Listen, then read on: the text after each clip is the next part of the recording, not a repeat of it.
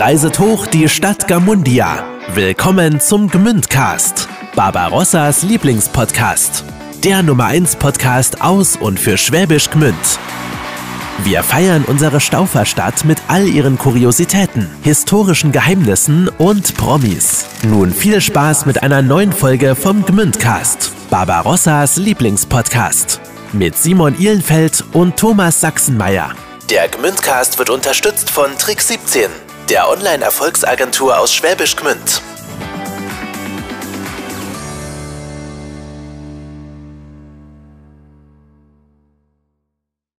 Es ist wieder soweit. Eine neue Folge Gmündcast. Heute zu Gast Tanja Goldstein. Tanja kennen viele Gmünder bestimmt noch als musikalische Leiterin der Gmünder Philharmonie und des Kolping Musiktheaters. Mittlerweile dirigiert Tanja Goldstein das Musical Disneys Aladdin im Stuttgarter SI-Zentrum und ist Geschäftsführerin von Heaven's Kitchen in Stuttgart. Das erste vegan-vegetarische Zero Waste Café in Baden-Württemberg. So, also ihr hört, es wird bunt heute, wirklich. Also von A bis Zink ist heute alles dabei. Wenn ihr über uns zwei Pappnasen und den Gmündcast mehr erfahren wollt, dann äh, schreibt uns einfach, äh, was ihr zum Beispiel richtig kacke findet oder was ihr ziemlich gut findet. Oder ähm, ja, wenn wir mal unbedingt einladen sollten, schreibt uns und klickt euch rein auf Insta oder auf gmündcast.de. Und wenn euch unser Podcast gefällt, dann freuen wir uns, wenn ihr den Gmündcast auf Spotify, Apple Podcast und so weiter abonniert, damit ihr keine Folge verpasst. So, das war unser Werbeblock für heute. Und jetzt viel Spaß mit Tanja Goldstein. Tanja hat einfach so einen schönen Namen, gell? Den kann man immer so oft sagen. Ja. Tanja Goldstein. Der heutige Podcast wird dirigiert von Tanja Goldstein. Wir freuen uns heute ganz besonders, dass Tanja Goldstein bei uns ist. Hallo Wuhu! Tanja. Hallo. Nein, wirklich. Also äh, äh, der große Bahnhof sei dir gegönnt zu Recht. Wirklich. Also ich freue mich mega, Tanja. Ähm, für alle, die es nicht wissen, Simon und ich haben äh, eine Zeit lang wirklich das Vergnügen gehabt, mit Tanja zusammen ein Musical zu machen. Sie war äh, beim Kolbe Musiktheater unsere äh, musikalische Leiterin. Äh, wir hatten unfassbar viel Spaß und wollen heute ein bisschen in Erinnerungen schwelgen und auch ein bisschen schauen, was denn für Tanja nach äh, ihrer ähm, ich sag's ganz liebevoll, Episode in Schwäbisch Gmünd kam, denn ähm, das ist auch sehr spannend. Aber jetzt erstmal, hallo Tanja. Hallo, ich begrüße euch. Wisst ihr, wie lange das her ist? Ja, ich habe nachgeschaut und es war 2012 Crazy for You. Falsch, 2011. 2012 war The Scarlet Pimpernel. 2011. Genau. Habe ich dich kennengelernt? 2012, oder? Mm, Dann. Doch, bei Scarlet Bei Scarlet Pimpernel. Ja. Da haben wir jetzt Ja. Zehnjähriges. Dann da. Zehnjähriges. Ja. Hey, herzlichen Glückwunsch, Simon. Glückwunsch, Tanja. Und für alle, die es nicht wissen, Tanja war nicht nur musikalische Leiterin des Kolbing Musiktheaters damals, sondern auch die Genau. musikalische Leiterin der Gmünder Philharmonie. ja, schon drei Jahre länger davor, meine ich. Genau. Ja. Jetzt lass uns aber mal ganz von Anfang anfangen. Wie wird man Dirigentin, Tanja? Das ist eine sehr gute Frage. Wie wird man das? Ähm, ich habe schon relativ bald angefangen zu dirigieren. So mit 18, glaube ich. Weil ich habe Blasmusik im, ähm, im Blasmusikorchester gespielt mit Querflöte. Und dann war da der Dirigent irgendwann weg. und ich konnte Violin und Bassschlüssel gleichzeitig lesen. Das ist natürlich sehr praktisch. Und dann habe ich angefangen zu dirigieren. Also da habe ich wirklich das, ohne das zu lernen, habe ich mir halt selber beigebracht, habe dann angefangen zu dirigieren und das hat mir eigentlich von Anfang an schon immer Spaß gemacht. Und ähm, dann hat mich da jemand gesehen, hat gemeint, hey, das kann man doch auch studieren. Und äh, dann war so diese Idee geweckt, weil ich hatte damals nach dem Abitur, war das alles ein bisschen diffus. Ich wusste nicht genau, was ich machen möchte. Ich wusste, ich will Musik machen. Habe aber erst relativ spät angefangen, mich damit auseinanderzusetzen. Und ähm, ja, irgendwie wurde Orchester mein Instrument.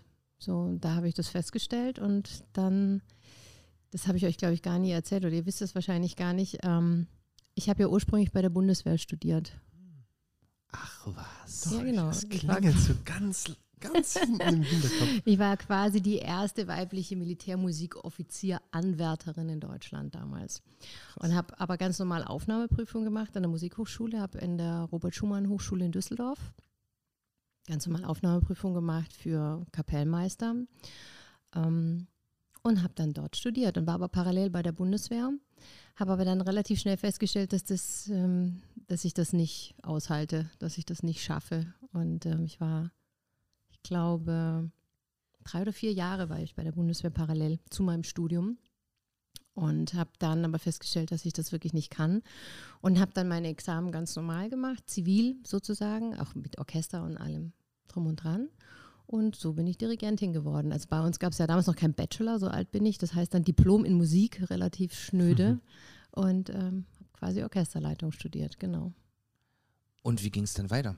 Also ähm, von Orchester gibt es ja jetzt in, in, unterschiedlichen Besetzungen für unterschiedliche Events. Ähm, wie wie ging es dann weiter? Was waren deine Stationen? Also ich habe relativ schnell schon angefangen zu arbeiten. Also schon vor meinem Examen habe ich ganz viel Johann Strauss Konzerte dirigiert. Bei uns da hier in der Region war ich viel unterwegs mit dem Johann Strauss Orchester, habe da sozusagen gemuckt, wie man sagt. Und habe natürlich nach dem Examen ganz klassisch Probespiel gemacht und wurde dann, das war relativ, glaube ich, zweite, dritte Probespiel am Staatstheater in Saarbrücken genommen. Als Korrepetitor, weil das ist so der Werdegang. Du arbeitest dich quasi in der Ochsentour hoch, du bist Korrepetitor, das ist die Person, die am Klavier mit den Sängern die Partien einstudiert, mit dem Chor, mit den Solisten, ja, also manchmal auch mit den Orchestermusikern, Probespiele vorbereitet und so weiter. Und bin dann nach Saarbrücken gezogen und habe dort ein Jahr am Staatstheater wirklich geschuftet. Also das war das große Programm, russische Literatur, Pikdam, Tchaikovsky. Ähm, wir haben die, die italienischen Opern rauf und runter gespielt. Ich habe Ballett korrepetiert, Vorsingen, äh, Chor. Wir haben Wagner, äh, wir haben Fliegende Holländer dort einstudiert. Und Les Miserables haben wir zum Beispiel auch gemacht. Das heißt, so ein Tag ist relativ stressig. Du kommst morgen ans Theater, hast zweieinhalb Stunden Probe mit was auch immer, dann hast du ein bisschen Pause, dann hast du wieder Probe, dann gehst du nach Hause, ziehst dich um, dann spielst du im Graben noch die Celesta bei irgendeinem Janacek oder sonst was ähm, oder Musical. Also ich habe bestimmt 50 Vorstellungen, Lemis am zweiten Keyboard gespielt und habe nicht einmal den Taktstock in der Hand gehabt. Also das ist halt auch so dieses Klassische in Deutschland, du wirst Dirigent über das Klavier. Und das war das hat mir nicht sehr viel Freude gemacht, also weil es einfach wirklich unendlich hart ist. Und dafür bin ich einfach auch nicht begabt genug, muss man ganz ehrlich sagen. Also das ist eine andere Art, auf Klavier zu spielen. Ne? Du musst wahnsinnig gut vom Blatt spielen können.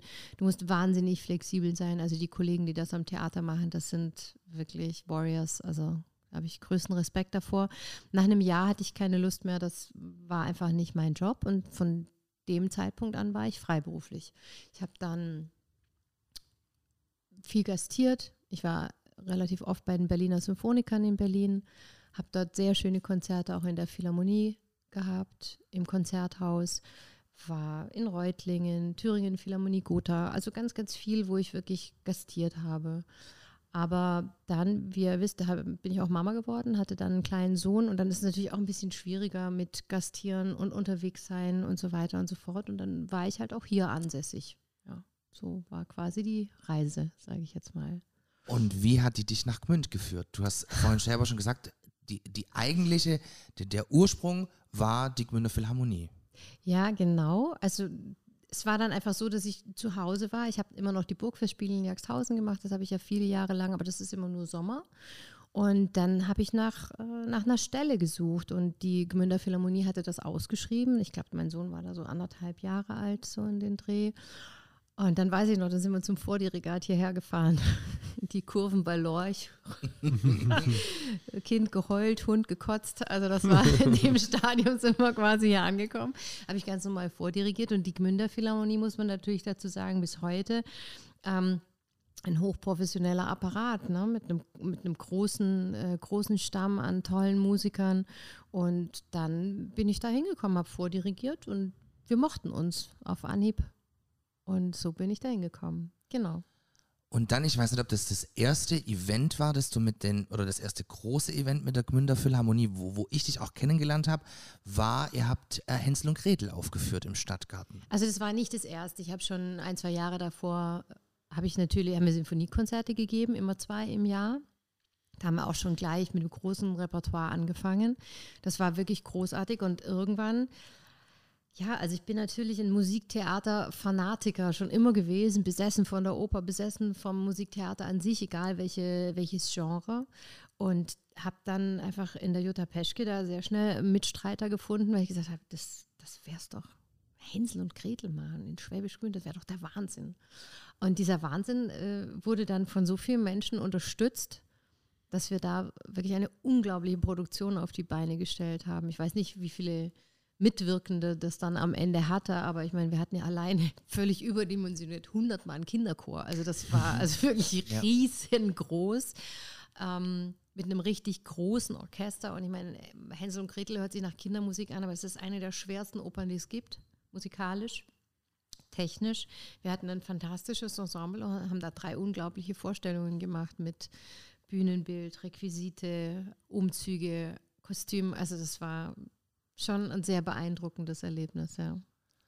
Und dann kam der Gmünder Ring. Kam der dann schon? Das kann ich chronologisch gar nicht mehr 2009. so zuordnen. Das kann gut sein. Ja, ja genau. im Januar. Das war auch ein Riesenspektakel quasi für alle, die da nicht so ganz im Thema sind. Der Gmünder Ring war so quasi im Modernen das Prequel zur Staufersaga. Ja, also natürlich. So die, Prequel zur Staufersaga. Genau. So, ja, also genau. so der, der Neujahrsempfang, der auf ja. das 850-jährige Stadtjubiläum einzahlen sollte. Mhm. Und da normalerweise läuft ja so ein Neujahrsempfang in Schwäbisch Gmünd so ab. Der Stadtverband für Musik und Gesang lädt ein. Da gibt es dann drei, vier Vereine, die in Gmünd ein Jubiläum haben und die kommen dann. Und dann gibt es dann ganz liebevoll gemeint ein buntes Programm aus dem Chor, ein äh, bisschen was mit, mit, mit, mit Blasmusikverein und vielleicht singt noch einer was und dann ist das alles sexy. Und jetzt kam in 2009 äh, der Gmünder Ring auch schon monumentaler als geplant eigentlich. Das war ja auch eine riesen Maschinerie, die da ablief. Absolut. Könnt ihr euch an den Falkner erinnern? Wir hatten ja. einen Falken, der von der einen Seite zur anderen geflogen ist. Ja, ja, also das war, das war krass. Also ja. nicht nur mit Solisten, sondern mit einem riesen Bühnenchor, der ja da auf die Bühne kam und du dann das äh, Orchester dirigiert hast. Ja, und es war jetzt auch nicht irgendein Orchester, sondern es war die Philharmonie Baden-Baden, also ja. auch ein Profi-Orchester. Und ich weiß, ich bin damals zusammen mit dem Werner Schnierer, der also eine riesige äh, Mappe an Noten dabei hatte, weil der hat mich da unterstützt, das Ganze zu arrangieren und so weiter. Und ich meine, wir hatten eine Probe mit denen. Also wir haben einen Tag mit dem Orchester geprobt und dann ähm, sind wir nach Schwäbisch Gmünd in den Stadtgarten gezogen und haben diesen äh, im positivsten Wahnsinn äh, auf die Bühne gebracht, ja. Das ist, äh, das ist auch wirklich was, was ich an Schwäbisch Gmünd zutiefst bewundere. Also dieses, diese, diese absolute Faszination und Leidenschaft für Monumentalismus. Das ist, äh, das ist äh, sensationell. Das ist in allen Bereichen, ja. Ob das jetzt die Musical Kids sind, Kolping Musiktheater oder Schwäbisch Gmünd an sich. Äh, das ist Wahnsinn. Das findest du auch nirgendwo mehr. Ja, also es war, glaube ich, für alle ziemlich krass. Also das ja. dann mal zu sehen, man hat ja alle haben so in ihren Kämmerchen geprobt und dann ging das in den Stadtgarten und dann ging da richtig die, also da ging es ab. Ich fürchte, es gibt nur eine Videokassette dazu. Oder gibt es das schon als DVD? Ich weiß es gar nicht. Habt ihr das? Oh, ich habe es bestimmt irgendwo. Hundertprozentig. Ja. 100%. Da habe ich großes Interesse dran. Vielleicht ja, kannst du mir das mal zuspielen. Oh ja, das kann ich mal machen. Ja, ja, ja auf jeden Fall. Und wie kam es dann, dass du äh, zu Kolping ähm, gekommen bist und da die, den, den Kolping Chor übernommen hast und damit auch ähm, ja, die musikalische Leitung des Kolping Musiktheaters, dem Gmünder Stadttheater? Das Gmünder Stadttheater. Äh, da ist die Luise dran schuld, also die Schwiegermutter von Michael Schaumann, weil die hat natürlich in der Philharmonie und spielt sie ja bis heute da die zweite Geige. Und die hat uns connected. So, das heißt, ich war schon die Jahre davor bei Kiss Me Kate, beim äh, Kolping Musiktheater zu Gast, habe es mir angeschaut. So kannten Michael und ich uns. Und dann äh, sind quasi die Gespräche entstanden. Also es hieß, da gibt es eine Vakanz und ihr sucht da jemand Neues. Und da waren wir eigentlich relativ schnell einfach auf einer Wellenlänge. Und so bin ich dann ähm, zum Gmünder Stadttheater gekommen. Für zwei Produktionen. Ja. Ähm, so jetzt, äh, ähm, ich habe gesagt, wir müssen ein bisschen in, in, in äh, Erinnerungen schwelgen. Was sind so die, die Highlights, wenn du an deine Kolping-Produktion denkst oder so, das, was dir da auf jeden Fall in Erinnerung geblieben ist? Also man muss ja auch mal sagen, Tanja, ähm, also wir, wir haben ja trotz dieser Zeit, die da zwischen diesen, diesen Produktionen liegt, ja immer irgendwie Kontakt. Und Ja. das spricht ja auch für das, was das Kolbing Musiktheater oder diese Monumentalproduktion in Gmünd ähm, ausmacht. Man wird da, man, man, hängt, man hängt da ziemlich lange Zeit auf ziemlich engem Raum äh, mit, mit ziemlich vielen Emotionen zusammen, die einen, glaube ich, auch dann über so eine lange Zeit einfach verbinden. Da ist auf jeden Fall, und was man dazu sagen muss, mir ist aus Schwäbisch Gmünd einfach immer nur Liebe entgegengeschlagen und zwar überbordend. Also ich habe mich immer sehr geliebt und sehr aufgehoben gefühlt hier und das ist auch völlig egal, ob das jemand war, der einen Stuhl von rechts nach links getragen hat oder äh, eine Lampe eingerichtet hat oder Hauptdarsteller. Also wirklich durch die Bank und das habe ich immer sehr sehr bewundert und sehr geschätzt und habe mich da auch immer sehr, sehr wohl gefühlt. Das äh, ist, ist wirklich besonders. Und ich meine, Highlights so an sich, ich meine, das war natürlich äh, ein Wahnsinn, diese, ähm, diese erste Produktion, dass wir das ja zusammen mit der Mick Baumeister Big Band gewuppt haben, wo wir einfach nur brillante Musiker hatten. Und das in der Kombination mit so ambitionierten Laiendarstellern. Das heißt, du hast auf der einen Seite wirklich die routinierten Profis, die das gewohnt sind, sowas runterzureißen in zwei, drei Proben. Und dann hast du auf der anderen Seite einen, einen Chor, der jetzt über ein halbes Jahr Schrittchen für Schrittchen sich antrainiert hat, damit sie da performen können. Und ich glaube, diese Kombination an sich, die, die war an sich sehr begeisternd, auch für mich und ist mir wahnsinnig im Gedächtnis geblieben, ja. Und ähm, einfach auch zu sehen, wie jeder über seine Grenzen geht, ja. Jeder hat ja andere Möglichkeiten, jeder hat andere Ressourcen und trotzdem haben alles Maximale gegeben. Und wenn der Schritt falsch war, egal, trotzdem vorne raus. Und heute haben wir uns ganz arg Mühe gegeben. Hast du das gesehen? Ja klar, im Chor habe ich es auch. Also das ist, äh, finde ich, finde ich absolut beeindruckend, ja. Und bis heute. Also. also es ist ja jetzt ein audiovisuelles Medium, ne? also ihr könnt ja jetzt nicht sehen, was wir machen, aber was mir auch von Tanja äh, sehr in Erinnerung geblieben ist, Tanja hat einen sehr, sehr krassen Dirigentenstil, wenn man das so sagen darf. Also ich weiß nicht, ob ihr schon bei vielen ähm, äh, Veranstaltungen, wo ein Orchester oder eine, eine Band dabei war, wo es eben einen musikalischen Leiter gibt, der das Orchester dirigiert, gesehen habt. Ich hatte ja immer das Glück, in der ersten Reihe zu stehen und Tanja auch von vorne zu sehen. Und ihr müsst euch vorstellen, Tanja dirigiert mit ihrem ganzen Körper. Also ähm, ich kann mich noch erinnern, bei Scarlett Pimpernel gab es eine Eröffnungsnummer. Oh und ja. in dieser Eröffnungsnummer ging es eigentlich darum, dass eine, äh, eine, eine Hinrichtung stattfindet, eine, eine, also eine Köpfung durch eine Guillotine. Und der Song hieß Madame, Madame Guillotine. Guillotine. Ja, genau. toller Song. Und in diesem Song gab es einen Refrain, der immer mit Ritsch, Ratsch anfing. und Tanja Goldstein stand unten und hat, glaube ich, einen Armumfang von einem Wal gehabt und diese Ritsche rauf und runter dirigiert. Man hat, also man sieht bei dem, wie du dirigierst, wie du, wie du quasi sowohl Dirigent als auch Hauptdarsteller in einer Person bist, weil du das so mit, mitfühlst, was da passiert, oder? Müsst ihr euch ja auch vorstellen, der, der Dirigent ist jetzt nicht zum Spaß da unten. Also klar, der muss sein Orchester im Griff haben, aber der Dirigent ähm, oder die Dirigentin in dem Fall ähm, muss ja auch den Solisten ihre Einsätze geben. Und dann gab es gibt es ja auch manchmal Nummern, wo nicht nur ein Solist, sondern auch mehrere auf der Bühne sind. Wenn dann zum Beispiel drei oder vier äh, Solisten singen, dann äh, knipst einen Tanja Goldstein immer so ein bisschen an. Da geht dann vorne der Finger hoch und es macht Ding und dann weißt du, du bist dran. Aber du hast perfekten Augenkontakt und es gibt dann zack, zack, zack. Also ihr müsst euch vorstellen, wie wenn Lichter an- und ausgeschaltet werden. Das ist großartig. Habe ich selten so erlebt. Machst du das heute immer noch so? Ich fürchte ja. Also das ist, ähm, ich, ich kann das auch nicht anders. Ja. Das mag auch nicht jeder. Also das muss man, ich, ich kann das ja nur mit meinem Körper. Also mein Körper ist mein Instrument, das Orchester ist mein Instrument. Und ähm, wenn mir was sehr viel Freude macht, dann, dann muss ich mich dazu natürlich bewegen. Also es ist immer noch wichtig, also das hat mir mein Lehrer damals beigebracht, wenn deine linke Hand nichts zu sagen hat, dann lass sie weg. Also es gibt ja ganz viele, die dirigieren immer gleich. Die rechte Hand und linke Hand ist quasi nur spiegelverkehrt, macht das Gleiche, ja. Und mhm. das ist einfach falsch. Also, was heißt falsch? Jeder macht das so, wie er es für richtig hält. Aber die eine Hand gibt den Takt und die andere gibt quasi die Gestik so. Und die interpretiert und die gestaltet. Und das ist was, was mein Körper, also ich denke da ja auch nicht drüber nach. Also ich stehe auch nicht vor dem Spiegel und denke, mein, wie würde denn das jetzt gut ausschauen, wenn ich jetzt hier ja, vielleicht ja. noch ein bisschen mehr, das, keine Ahnung, das kann ich auch nicht reproduzieren. Das ist ja jeden ja. Abend anders. ja nimm uns doch auch mal kurz mit für alle, die jetzt auch dem Dirigentendasein sehr fremd sind. Wie funktioniert das denn? Und was mich auch interessieren würde im zweiten Step, was ist der Unterschied, wenn du nur in Anführungszeichen jetzt in ein Orchester dirigierst, plus dann der Unterschied zu einem Musiktheater, wo eben, wie gerade schon beschrieben, noch ein Haufen von Darstellern, ein Chor, ein Ensemble auf der Bühne stattfindet?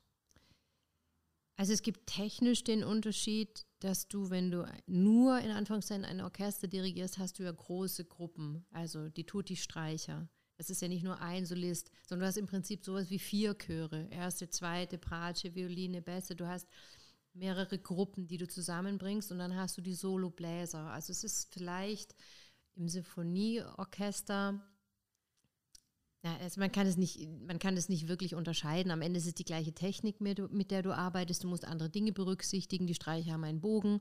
Ja, das, da gibt äh, einfach deine Technik, wie du die Bogenstriche setzt. Und du kannst, wie beim Sänger, das Atmen ist auch nicht e, also endlos. Auch da muss man Rücksicht drauf nehmen. Dann hast du einen Unterschied zwischen Streicher und Bläser. Ein, ein Streicher zum Beispiel kann nie so, also kann natürlich so akzentuiert auf den Punkt spielen wie auch ein Bläser.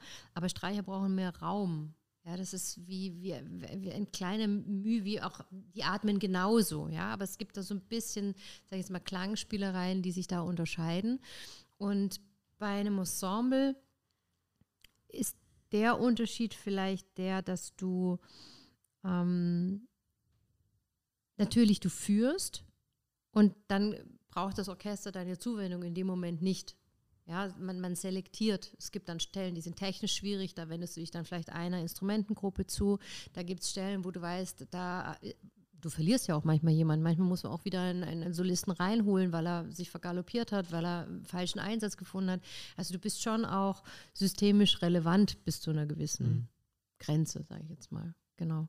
Und entscheidend ist aber trotzdem immer der Kontakt. Also mir ist das wichtig. Ich muss Kontakt haben mit meinen Musikern, mit, mit der Bühne. Ich muss ähm, spüren, dass die mich fühlen. Die müssen mich nicht unbedingt sehen. Manchmal mache auch oft die Augen zu, höre ich. Also wie, wie, jemand atmet, wie jemand phrasiert. Das kann ich auch mit geschlossenen Augen hören. Muss ich nicht unbedingt visuell sehen. Und die müssen auch nicht mich unbedingt sehen, weil sie spüren ja, ob das Orchester ihnen jetzt folgt oder nicht. Krass. Mhm. Also es ist eine Mischung aus manchmal wird man ja auch gefragt, wofür braucht man so einen Dirigenten auch? Können die das nicht alleine? Mhm. Ja klar können die viele Sachen auch alleine und ein routiniertes Orchester spielt vielleicht auch eine neunte Dvorak alleine, aber es gibt immer einfach Momente, wo du Energie gibst, wo du zusammenführst, wo du Übergänge gestaltest. Es ist wie wenn du sagst, ich will jetzt mit 20 Leuten ein Picknick machen. Wenn nicht einer sagt, du bringst die Würstle mit und du den Salat, dann gibt es halt nichts zum Essen. Also so ist das beim Dirigieren am Ende auch. Voll, weil der Dirigent oder der musikalische Leiter hat ja vor allem beim Musiktheater noch was zu tun an dem Abend, weil der Regisseur und die Choreografin, die sind normalerweise fein raus, aber der, der äh, Dirigent, die Dirigentin, der musikalische Leiter, ähm, regelt ja mit der Inspizienz so ein bisschen der Verkehr. Also ohne auf die wird es hektisch. Fall, auf jeden Fall. Also in Großproduktionen hat man da noch Stage Management, die haben noch mehr zu tun fast als der Dirigent, weil die im Prinzip für alles verantwortlich sind, alle technischen Abläufe, Cues, Beleuchtung, was es so gibt. Und ähm, es ist natürlich schon so, wenn du selber eine Produktion einstudiert hast, dann hast du danach nicht mehr so viel zu tun.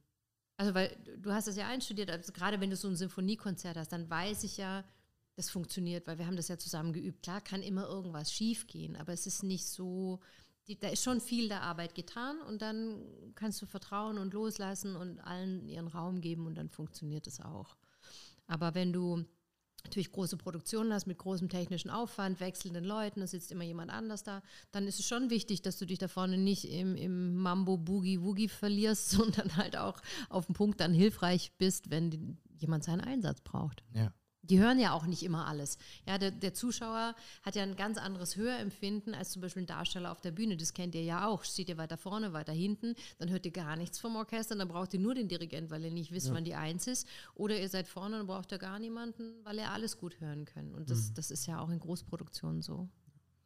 Und du bist ja auch so diejenige als, als Dirigentin, die, ich finde, eine, eine Dirigent, Dirigentin hat immer so eine Ausstrahlung und also über die Ausstrahlung bestimmst du auch ein bisschen, wie die Show läuft. Auch für die Darsteller. Also gerade finde ich, gerade für Dinge, ich meine, ich als Laie oder vielleicht Dinge, die nicht so bis nicht so krass oft geprobt wurden, ist es ja extremes Maß an Sicherheit, wenn du als Darsteller auf der Bühne weißt, da ist ein Dirigent, der den Plan hat und das auch ausstrahlt. Es gibt ja auch Dirigenten, die sind dann vielleicht selber ein bisschen hibbelig und ein bisschen nervös ich auch schon. Das macht dich ja selber auch als Darsteller irgendwie nervös. Ja. Das ist wie mit Großwild, du darfst keine Angst zeigen, weil das überträgt sich. Ja. ja. Nein, das ist, du, das ist ja wirklich, also du, du, du bist ja nicht sichtbar fürs Publikum im Graben, ja. Aber für alle anderen bist du ja sichtbar. Das heißt, wenn du gelangweilt bist, wenn du müde bist, wenn du übermotiviert bist, das, das, das, das sieht man ja. Das sehen alle, ja. Das, wird auf den Monitoren übertragen. Das, das, das ist ja schon was, was, womit man ganz viel beeinflussen kann und, und da eine Ruhe auszustrahlen oder auch wenn jemand dann zum Beispiel das erste Mal seine Partie singt und wenn du selber dann da stehst und guckst sie an und zitterst, ja. dann, dann hilft es nicht. Also ist ja klar. Wie bereitest du dich auf so eine Show vor? Also hast du die Partitur eigentlich drauf und brauchst du gar nicht mehr? Also hm, das kommt ein bisschen drauf an. Es ist ja so, dass du immer an ein bisschen anderen Punkten gebraucht wirst. Du weißt ja nicht, an welcher Stelle du gebraucht mhm. wirst und, und was jetzt irgendwie durcheinander geht. Wenn jetzt zum Beispiel jemand einen Texthänger hat oder falschen Text singt, also dass du das so im Kopf hast, dass du genau weißt, wo der jetzt ist, dann muss man schon mal schauen. Oder es hängt auch davon ab, wie oft du was dirigierst. Also jetzt gerade aktuell bin ich ja ein, zweimal im Monat, manchmal auch dreimal im Monat äh, am Theater bei, bei Stage Entertainment. Und da schaue ich schon rein. Ja, weil wie gesagt, nach zwei Wochen, klar, man hat es grundsätzlich schon drauf, aber es ist eher so ein Abgleich, dass man nochmal guckt, ah ja, da sind wir, nee, passt. Ja, es sind ja auch manchmal Cues auf der Bühne, worauf man achten muss oder irgendein Stichwort, kann man sich auch vertun. So, deswegen, ich gucke da schon ganz gerne rein, ja. Jetzt lass uns mal äh, gucken, was passiert ist in den, in den zehn Jahren. Es sind ja fast zehn Jahre da bis heute, die, die wa, wa, was, da, was da alles passiert ist, nachdem ähm, du ja quasi deine, deine musikalische Leitung abgegeben hast, ähm, sowohl bei Kolping als auch bei, äh, bei der Philharmonie. Da ging es dann für dich eher, ich sag's mal ganz liebevoll, auch unmusikalisch weiter. Da ging es bei mir komplett unmusikalisch weiter. Also bei mir war es einfach so, ich brauchte dringend einen Job, von dem ich leben kann. Und das ist mit einem kleinen Kind nicht das Theater. Also mhm. das war einfach ganz klar, dass das zu der Zeit nicht funktioniert hat. Und ähm, dann war für mich klar, entweder mache ich Musik zu 100 Prozent oder gar nicht. Also ich kann nicht dazwischen. So, das, das war für mich einfach nicht möglich. Und dann habe ich mich dazu in, durchgerungen, sage ich jetzt mal, was ganz anderes zu machen. Das hat auch erstmal bedeutet, dass ich mich wirklich überall beworben habe, wirklich überall. Und ähm, ich kann mir auch noch erinnern an den Nervenzusammenbruch, den ich im Arbeitsamt in Tübingen, schöne Grüße an den Sachbearbeiter, ähm, dort hatte, weil der mir wirklich gesagt hat, sie, sie können nichts, was hilft. Gar nichts. Der hat mir dann in der Suchmaschine gezeigt, wie ich ähm, ja, äh, da Verkäuferin eingebe. Ja, weil er dachte, Pullover zusammenlegen wäre vielleicht was, was ich gut machen könnte. Und ich weiß, ich habe so unendlich geheult, dass der gar nicht mehr wusste, wie er mit mir umgehen sollte. Aber er war der Meinung, ich bin halt ja, für diese Gesellschaft quasi unqualifiziert und nutzlos. Das ist auch so krass, wie die Leute. Weil jeder, der dich kennt, also für alle, die Tanja nicht kennen, auch wenn du äh, so bis dahin nur in der Musik unterwegs warst, äh, absolute charismatische, äh, patente, intelligente Frau, die alles, wo man alles zutrauen würde. Und dann sitzt da ein wirklich ja. das, das sinnbildlich manchmal, wie, wo, wie die Welt manchmal funktioniert, ist traurig. Ja, das ist, ist wirklich traurig, weil also da gibt es mit Sicherheit auch wahnsinnig viele Menschen, die einen tollen Job machen, aber diese Person damals hat mich wirklich, also hat mich fertig gemacht. Ich habe ich hab dann angefangen, mich überall zu bewerben. Im Immobilienmarkt, als, äh, wo habe ich mich überall beworben? Also wirklich verrückteste Stellen, weil ich mir einfach nur sagte, nee, bevor ich da hingehe und Arbeitslosengeld beantrage, da, da, da reiße ich irgendwie, keine Ahnung, im Wald die Bäume aus. Also das war wirklich, das hat mich natürlich, also nicht das hat mich motiviert, aber das war, war schon schlimm damals, muss ich mhm. ganz ehrlich ja. sagen. Und ähm, die Zeiten haben sich aber auch geändert. Ne? Zehn Jahre sind eine lange Zeit. Also heute ist es gang und gäbe, dass es Quereinsteiger gibt, dass du unterschiedliche Lebensläufe hast, dass du ja. siehst, dass eine Qualität aus dem einen Beruf für was anderes sinnvoll sein kann. Das war damals einfach noch nicht so. So, ich hatte nur so ein komisches Musikstudium als Abschluss, nichts mit BWL, nichts mit was anderem, was dieser Mensch kannte und hat mich daher als hoffnungslosen Fall eingetütet. So. Krass. Ähm, ich habe mich überall beworben und bin dann als Projektmanagerin in einer Digitalagentur gelandet. Die Fähigkeiten, die mich dafür qualifiziert hatten, waren, dass ich einen Computer an- und ausschalten kann. Also das war wirklich alles. Ich konnte nichts. Ich konnte wirklich gar nichts. Aber ich wollte halt. Ich mhm. wollte ganz arg. Und dann habe ich wirklich ja, zehn Jahre in diesem Beruf gearbeitet. Am Ende dann wirklich als Projektleiterin äh, für die Kundenbindungs-App der Hamburger Sparkasse. Also das wirklich hat sich über all diese Jahre so entwickelt. Und ähm, das habe ich die letzten zehn Jahre gemacht. was du jetzt aktuell machst, da kommen wir nachher nochmal dazu, ja. nämlich auch was ganz Spannendes. Ganz was, logische Entwicklung. Also genau, was mit stringent. der App der Sparkasse Hamburg auch nichts zu tun hat. Aber du hast vorhin schon mal angesprochen, jetzt oder über diese Zeit kam ja die Musik wieder zurück. Und ja. zwar in Form äh, äh, des ähm, äh, Stage Palladium oder Apollo Theaters, ich weiß nicht an welchem gerade, beide. Ähm, du ja äh, da, wie du gerade selber schon gesagt hast, einige Male die Musicals dirigierst. Welche hast du da gemacht und wie bist du denn dazu gekommen? Weil ich glaube, das ist auch nicht so einfach. Aber Frau Goldstein, ja, wie ist das gekommen? Also ich weiß jetzt gar nicht, wie viele Jahre das her ist. Ich meine so vier oder fünf, vier wahrscheinlich.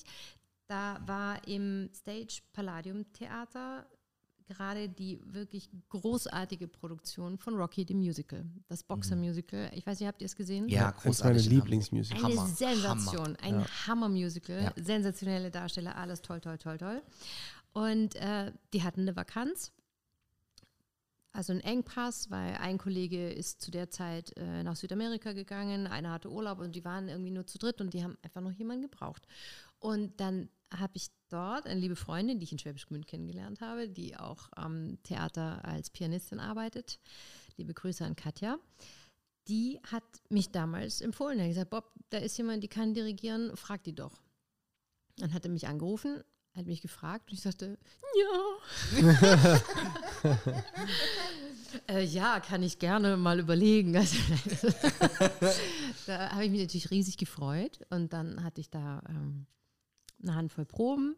Das ist, war ja damals, also Rocky hat leider nicht im Graben stattgefunden, sondern in einem externen, ungefähr so großen Raum wie jetzt bei dir hier, also im separaten Orchesterraum. Das wurde ja quasi nur live übertragen. Und dann habe ich da wirklich das Vergnügen gehabt und habe da ich habe zwei Jahre lang Rocky dirigiert. Auch wirklich so immer als Springer, wenn halt irgendwo einer gefehlt hat oder es mal eng wurde. Und das hat natürlich einen Riesenspaß gemacht. Lass uns mal darüber sprechen. Wie ist denn das, wenn das Orchester nicht vor der Bühne sitzt? Ich stelle mir, das ist doch ganz komisch. Das ist komisch, aber du hast einen großen Fernseher, wo du quasi die Bühne siehst, du hast die Kopfhörer und ich hatte trotzdem immer ein wahnsinnig schönes Verhältnis auch zu den Darstellern. Also was da ein bisschen surreal ist, viele kennst du gar nicht.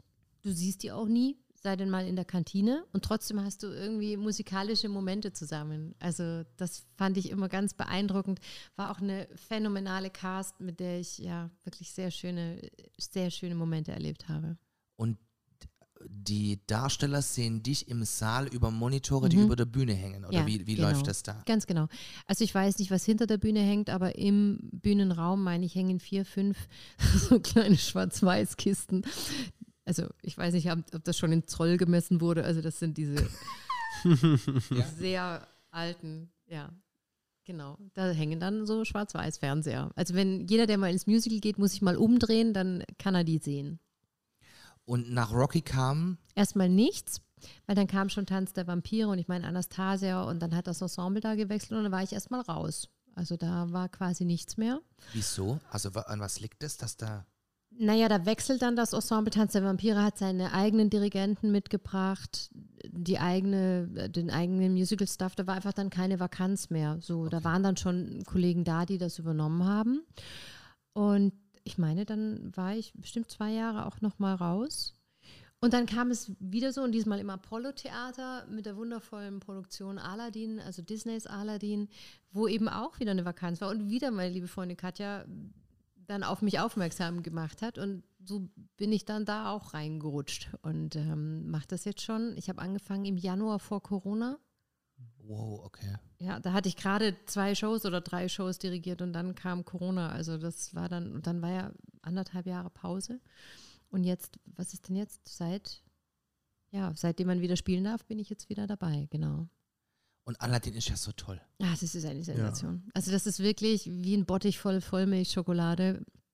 Das ist, ähm, die Musik ist großartig, die Inszenierung ist großartig, Special Effects, Feuerwerk, der Teppich fliegt, die Darsteller sind eine Sensation, die Band ist gigantisch.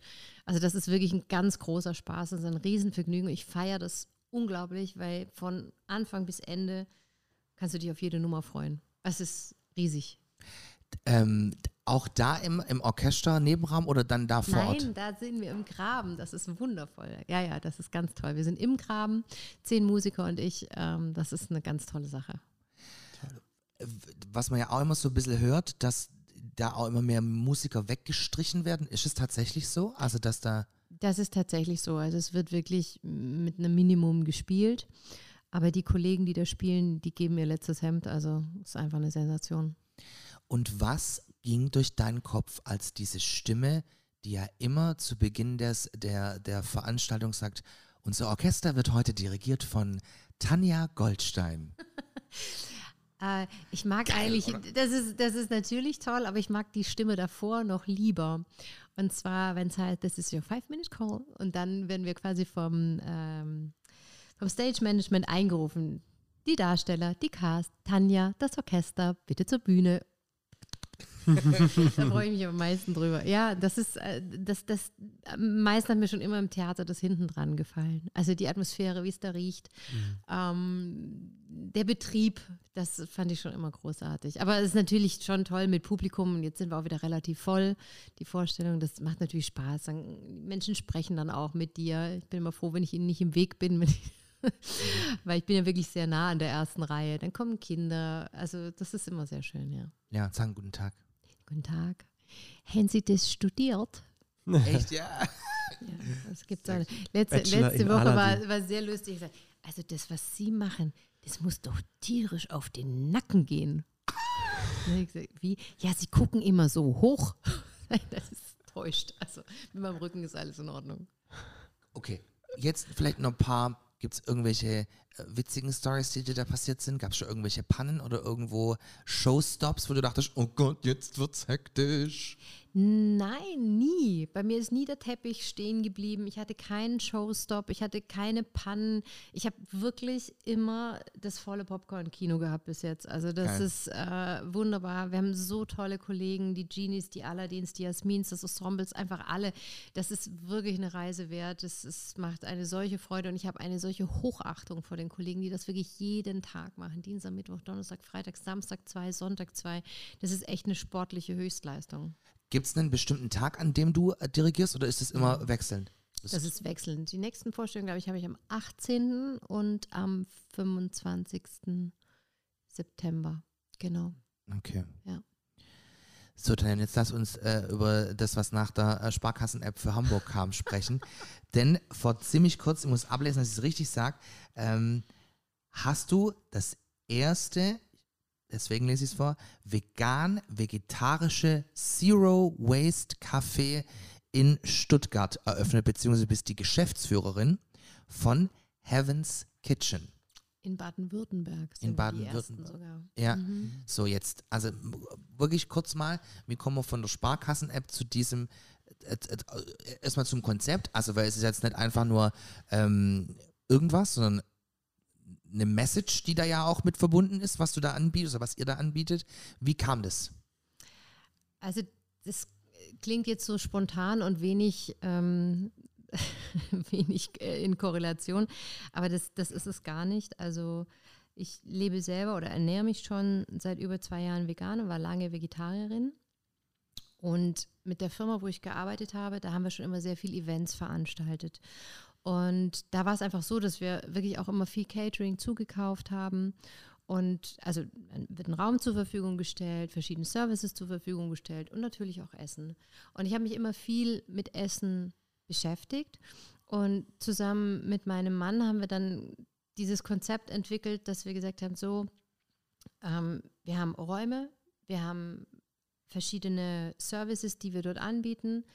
Natürlich jetzt alles mal so im Business-Kontext, aber entscheidend ist auch, dass die Leute sich gut und energetisch reichhaltig ernähren.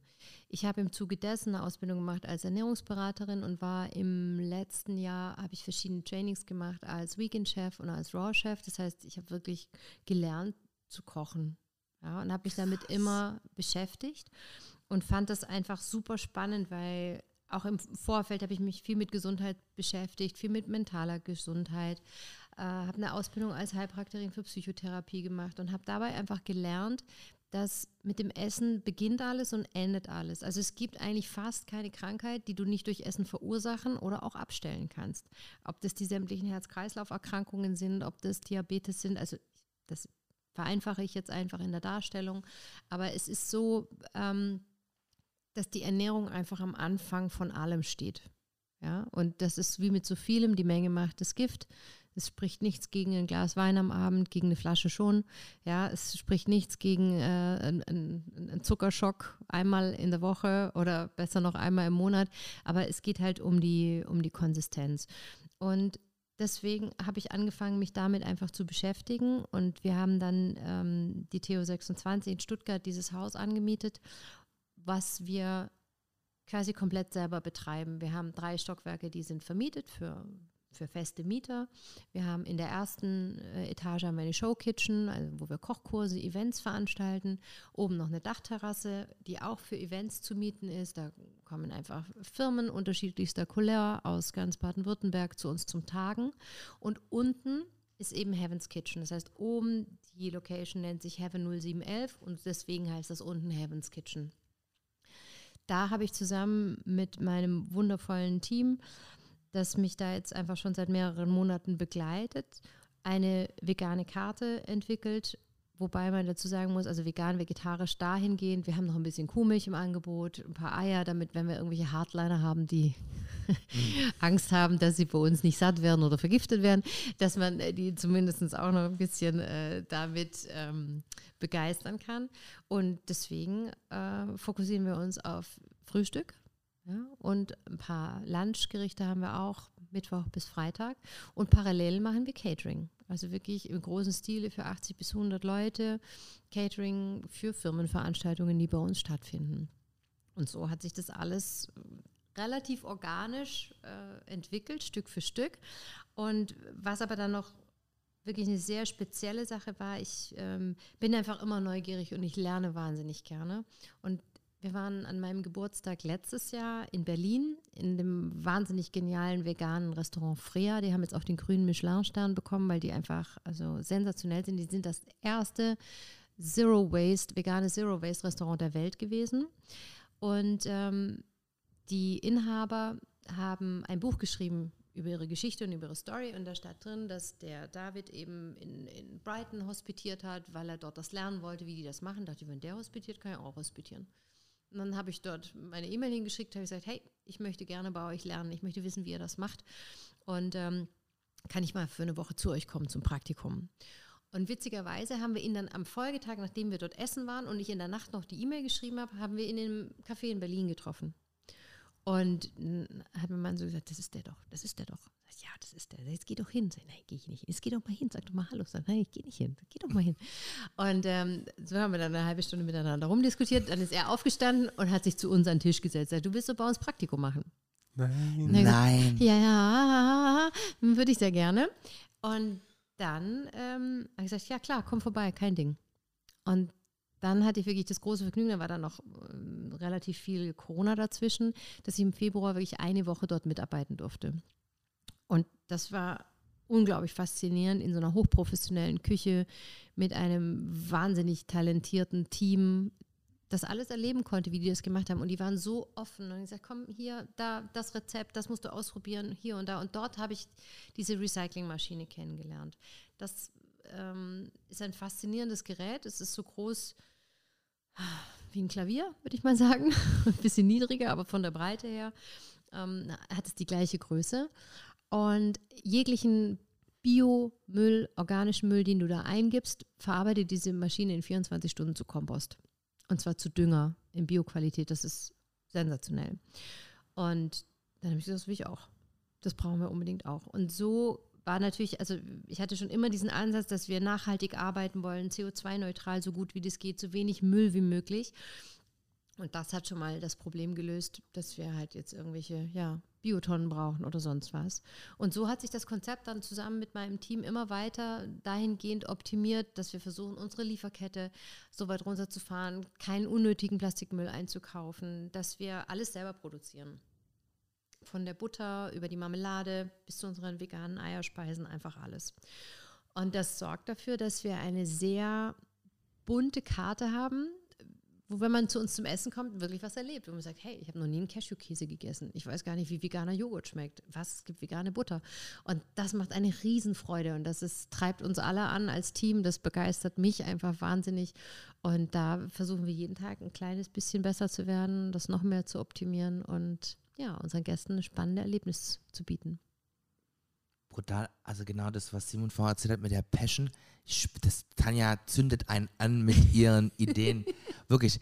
Also einige von euch wissen das ja, aber ich bin ja der, der schleckigste Mensch, den es auf der Welt gibt und bin von vegan, vegetarisch so weit entfernt wie vom Champions League Finale. Aber ich würde kommen und mir das anschauen. Weil wie würde du wirst? Ja, ich werde. Ohne ja, ja, ja, ja, ja. Also wird, wir werden dann davor kurz quatschen, was ich dann essen kann. Ja. Eigentlich aber, alles. Ja, okay. Also das ist wirklich, also wir hatten letzte Woche hatten wir einen, einen ähm, auch so einen Patienten wie mich? Noch anders. Also und zwar war das ein, ein, ein taubes Pärchen, mhm. die uns über Google gefunden hatten. Und die saßen da und du hast schon gemerkt, sie haben die Karte gelesen, aber sie konnten sich das gar nicht vorstellen. Ja?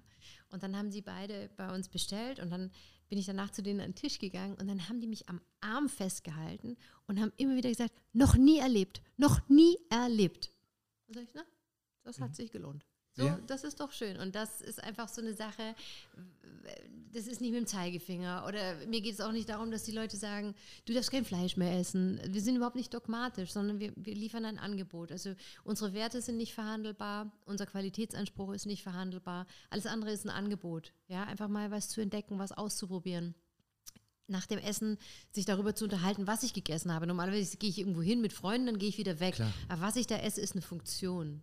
Voll. So, und das ist was, was wir versuchen aufzubrechen, dass wir sagen, hey, lass mich da probieren oder wir probieren extra zwei Gerichte und teilen das und wollen einfach eine neue Erfahrung machen, weil es ist einfach so und da beißt die Maus keinen Faden ab.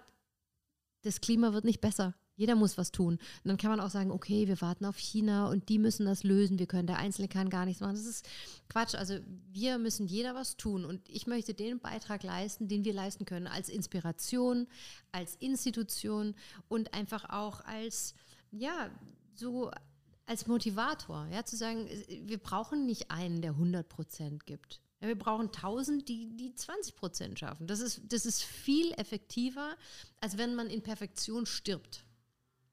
Ja. So, und das ist einfach auch das, was uns antreibt. Wir können nicht 100% den Müll vermeiden. Das geht einfach nicht, weil es gibt Auflagen, Lebensmittelhygiene technisch. Manche Dinge müssen verpackt sein, die kannst du nicht lose kaufen. Manche, aber wir versuchen da, wo es geht, den Müll auf ein Minimum zu reduzieren und einfach auch in der Produktion immer schauen, was können wir noch wie wiederverwerten. Wir können äh, einen Fond aus unseren Gemüseschalen kochen, wir können Kartoffelchips aus den Kartoffelschalen machen.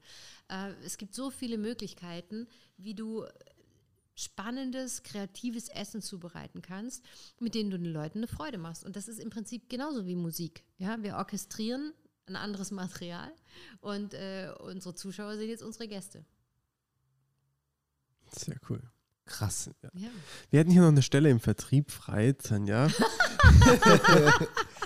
Voll. Äh, du Deswegen- kannst ja echt sehr schnell begeistern und äh, also wir werden auf jeden Fall da sein. Das müsst ihr Voll. unbedingt machen. Also, weil es ist einfach ein wundervoller Ort geworden, von der Ausstattung, von der Gestaltung. Wir haben ein wunderschönes Lichtkonzept. Es ist so ein richtig Gemütlichkeitsfaktor, gerade so ein Tag wie heute, wo es einfach räudig draußen ist, wo man sagt, da fühle ich mich wohl, da komme ich irgendwie an. Und es ist auch, geht auch nicht darum, die, die Leute da jetzt äh, zu belästigen oder sonst was, sondern wir sehen es als unseren Auftrag, mit denen zu sprechen, auszutauschen. Und das ist teilweise so süß, was wir da an Feedback bekommen. Und äh, wir haben natürlich auch viele äh, Gäste aus der Cast, aus dem, aus dem Musical, die, die da sehr gerne kommen und immer wieder essen. Das heißt, wir haben ein buntes Publikum. Wir haben wirklich von ähm, serbokroatischen Fußballspieler bis hin zu, äh, zu Künstlern, Musikern, Rentnern. Letztens hatten wir eine Dame, äh, die war ganz alleine da. Sie hat gesagt, ich bin 74 Jahre alt, aber ich wollte für meine Töchter mal was ausspionieren dass wenn die sie besuchen kommen, dass sie ihnen mal sagen kann, komm, wir gehen jetzt mal